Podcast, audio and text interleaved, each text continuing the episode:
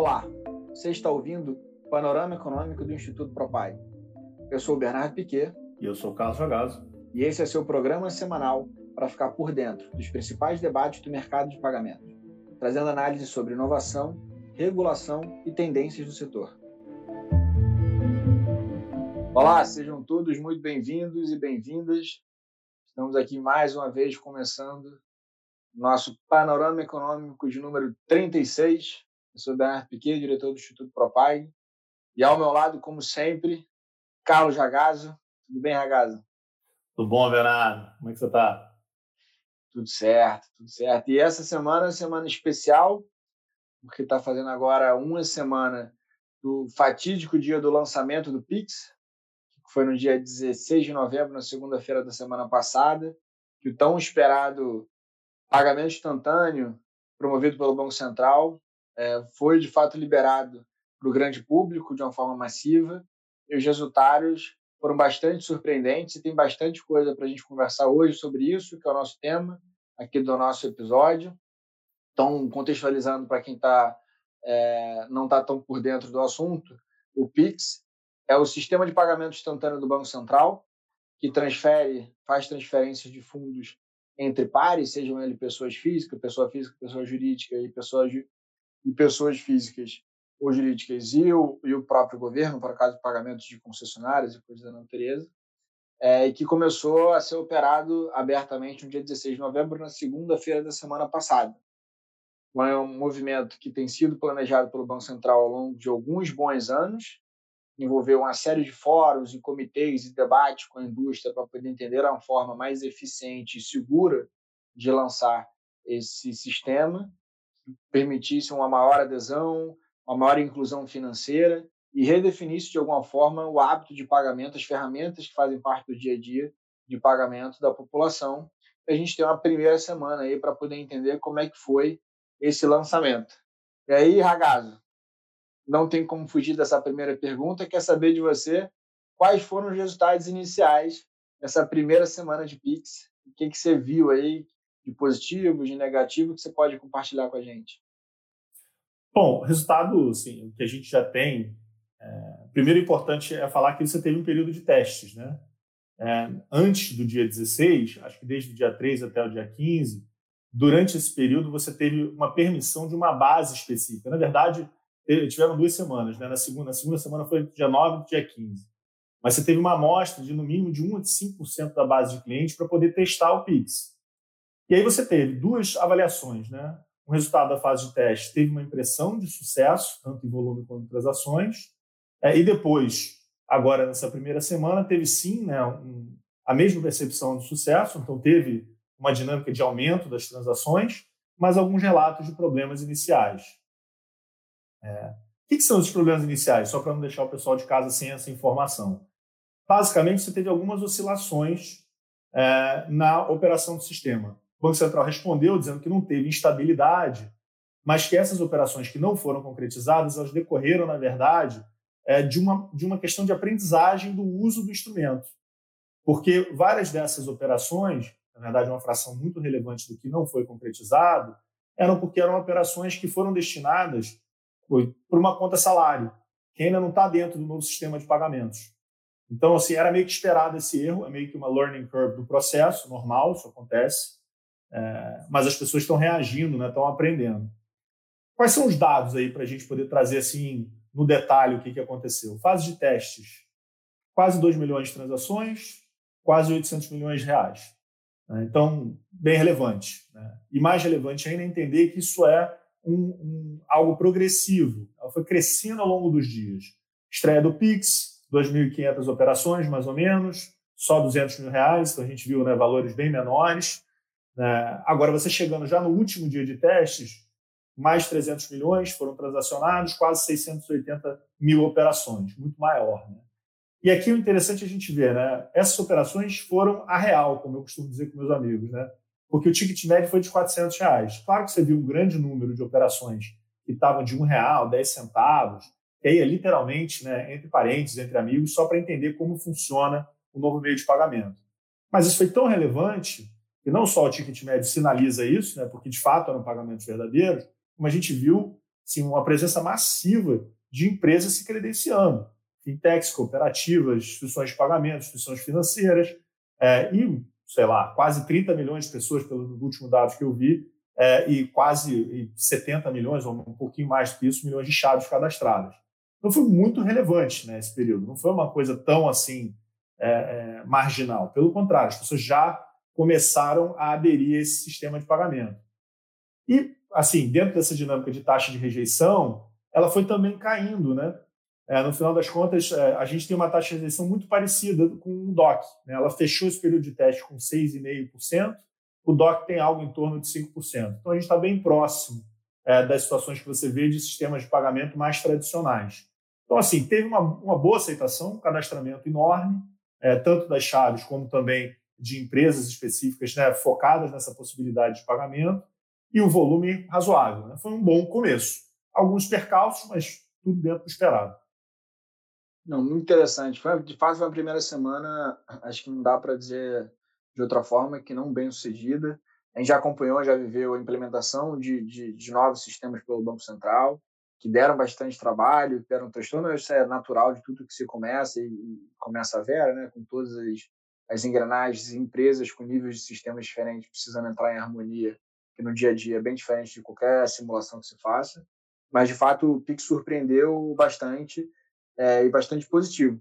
E um ponto que surpreendeu pelo menos na, na, linha do que vinha se conversando e, e da literatura que a gente estava discutindo aqui, é no ticket médio na casa dos 400 reais. Né? Então, trouxe um perfil, pelo menos no primeiro momento, é, distinto do que apontava é, movimentos similares a isso que a gente já discutiu em outros países, como, como Índia, por exemplo, que é um, é um assunto que você traz bastante, é, que buscava mais exercício de popularizar o sistema de pagamentos e trazer mais para valores próximos do cotidiano.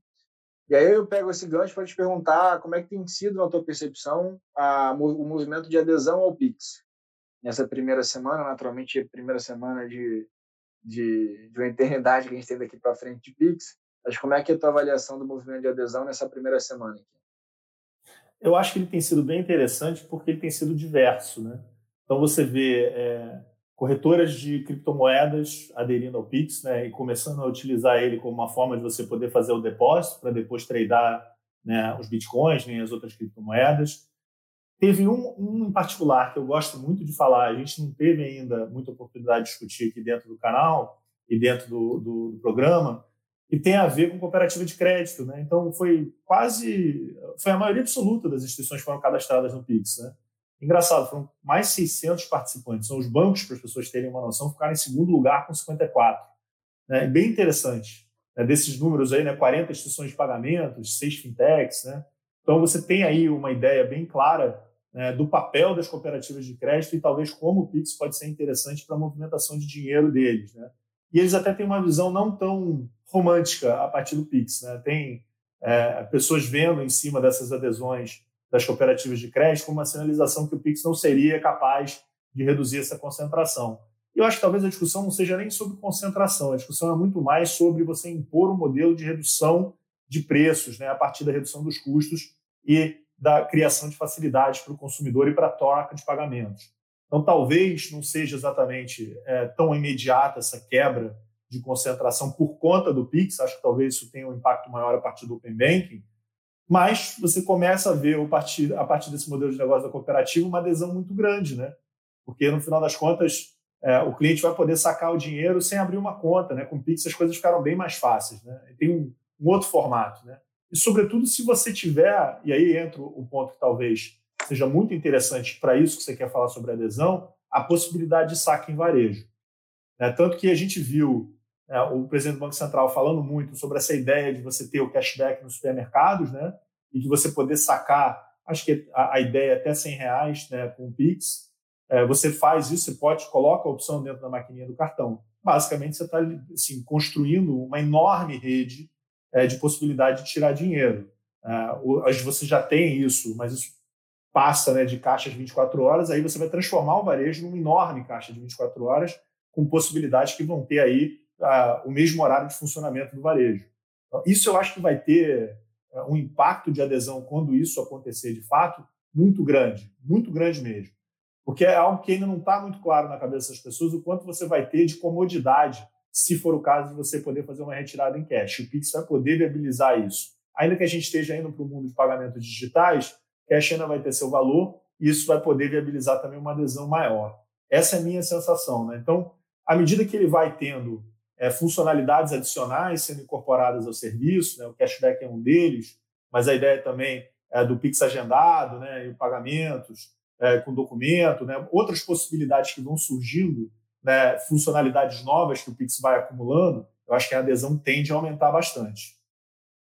É, acho que é interessante um pouco também no, no, nos 400 reais de ticket médio que, que você trouxe aqui, o, o perfil de quem fez a adesão primeiro, que naturalmente é natural, naturalmente natural é super redundante, mas que é, que é natural, que são as pessoas que de alguma forma já estão habituadas com pagamentos eletrônicos. E aí elas já faziam eventualmente por TED, por DOC, por qualquer outra via, encontraram no Pix a possibilidade de fazer isso de um jeito mais eficiente e mais barato.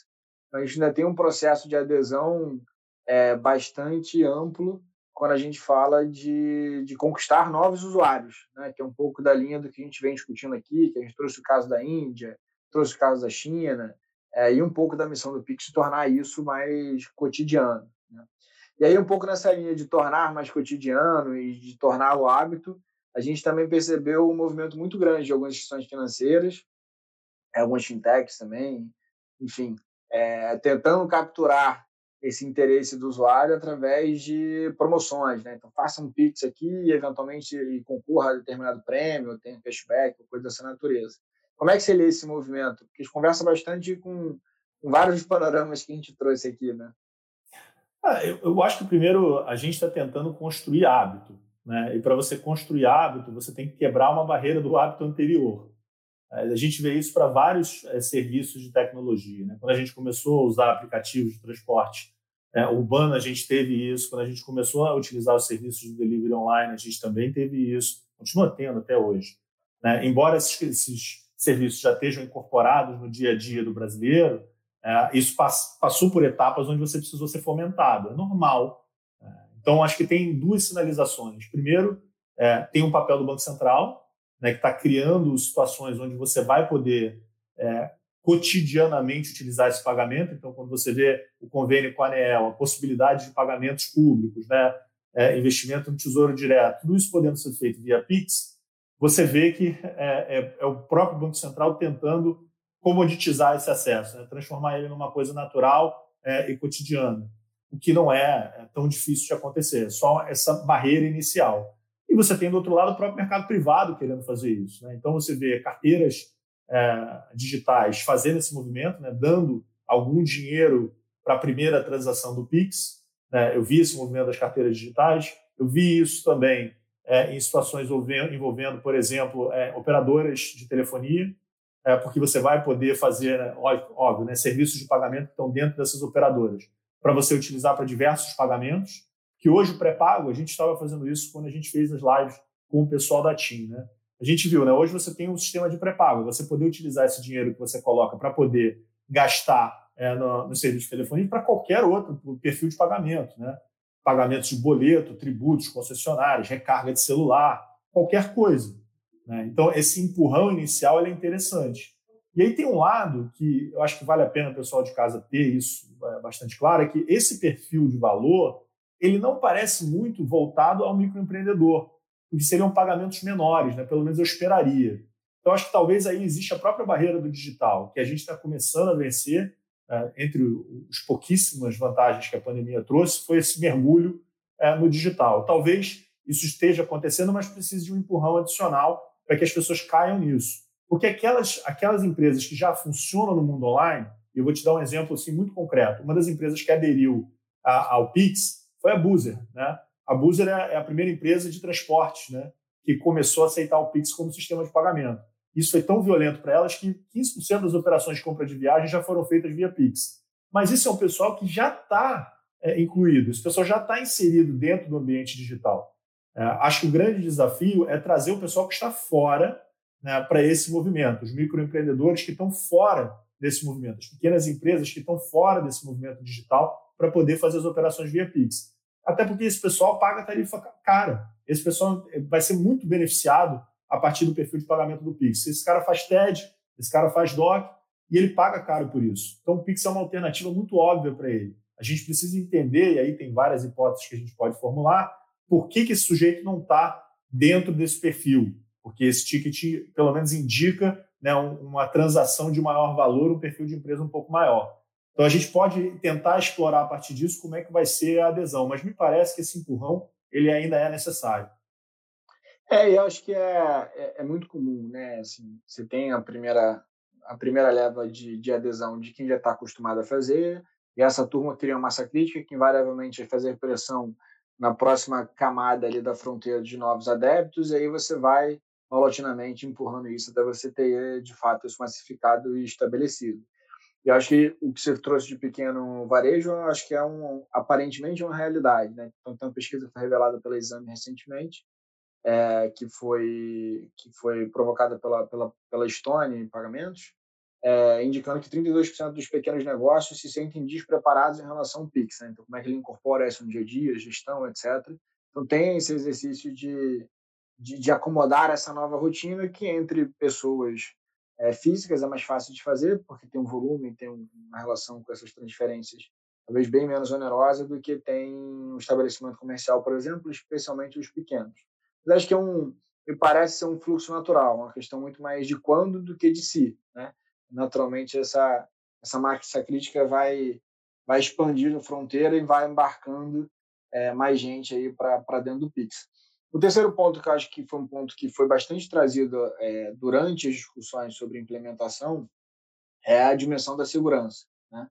A gente começou um pouco é, alguns panoramas atrás, a questão da segurança do próprio sistema, que parece estar bem estabelecida, o presidente do Banco Central, até na, na live que a gente participou com a TIM, o João Manuel Pinho, que é o diretor do Banco Central, ele reforçou que o sistema em si está muito firme mas também tem a dimensão do comportamento. Né? Então, toda vez que você está se deparando com, um novo modelo, uma nova rotina, tem espaço ali para alguém mal intencionado tentar direcionar e capturar um pouco tua atenção é, e acabar te levando para uma dimensão de fraude e tal. Como é que foi? Como é que é a tua percepção em relação a isso? Como é que estão as expectativas em relação à segurança?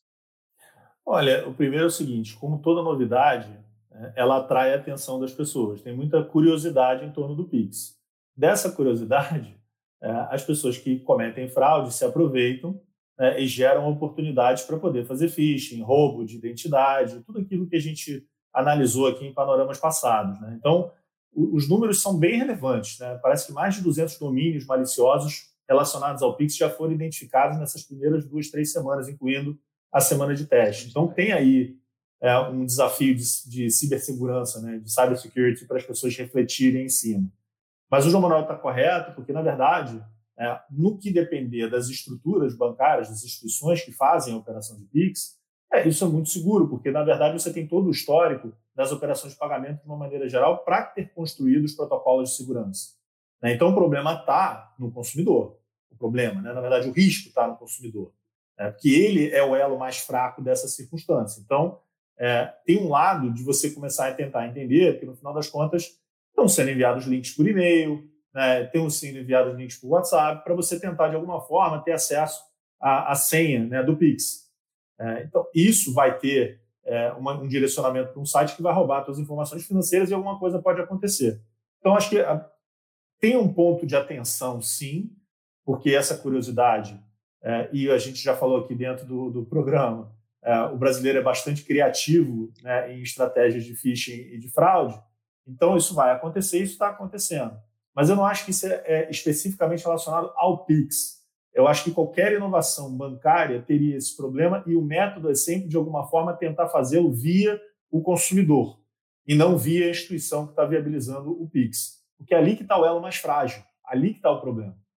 É, então, no final das contas, tem formas de você se proteger disso? Tem. Né? O próprio, as próprias plataformas bancárias vão ter sistemas de inteligência artificial que vão tentar, é, primeiro, né, estabelecido né, o seu perfil de pagamento, tentar bloquear uma operação que é estranha, isso a gente já viu com cartão, né, mas também, se por acaso isso for adiante, se conseguir fraudar, ela vai aprender com esse movimento é, e vai incorporar esse comportamento dentro da, da plataforma e a inteligência artificial vai incluir esse comportamento para tentar evitar daqui para frente. Então, você vai ter, em tese, né, um, um, um, possível aumento nessa primeira etapa, né, porque os protocolos de segurança estão se acostumando aos novos comportamentos do Pix, que, embora sejam mais parecidos com o que a gente teve em outros meios de pagamento, ele deve ter a sua peculiaridade, é, mas ao longo do tempo ele tende a, a, a reduzir, porque essa inteligência artificial vai se incorporando com o perfil de dados que vão sendo gerados.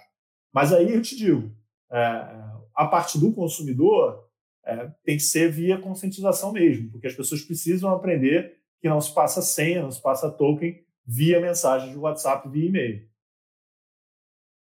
É, a gente tem conversado bastante sobre isso. Acho que o, o, sistema, é, acho que uma resposta natural de, de um ecossistema que tem muitos fraudadores e fraudadores criativos, como no caso brasileiro, é de, de instituições mais parrudas, mais, mais fortes e mais sagazes para poder lidar com esse tipo de coisa. Né?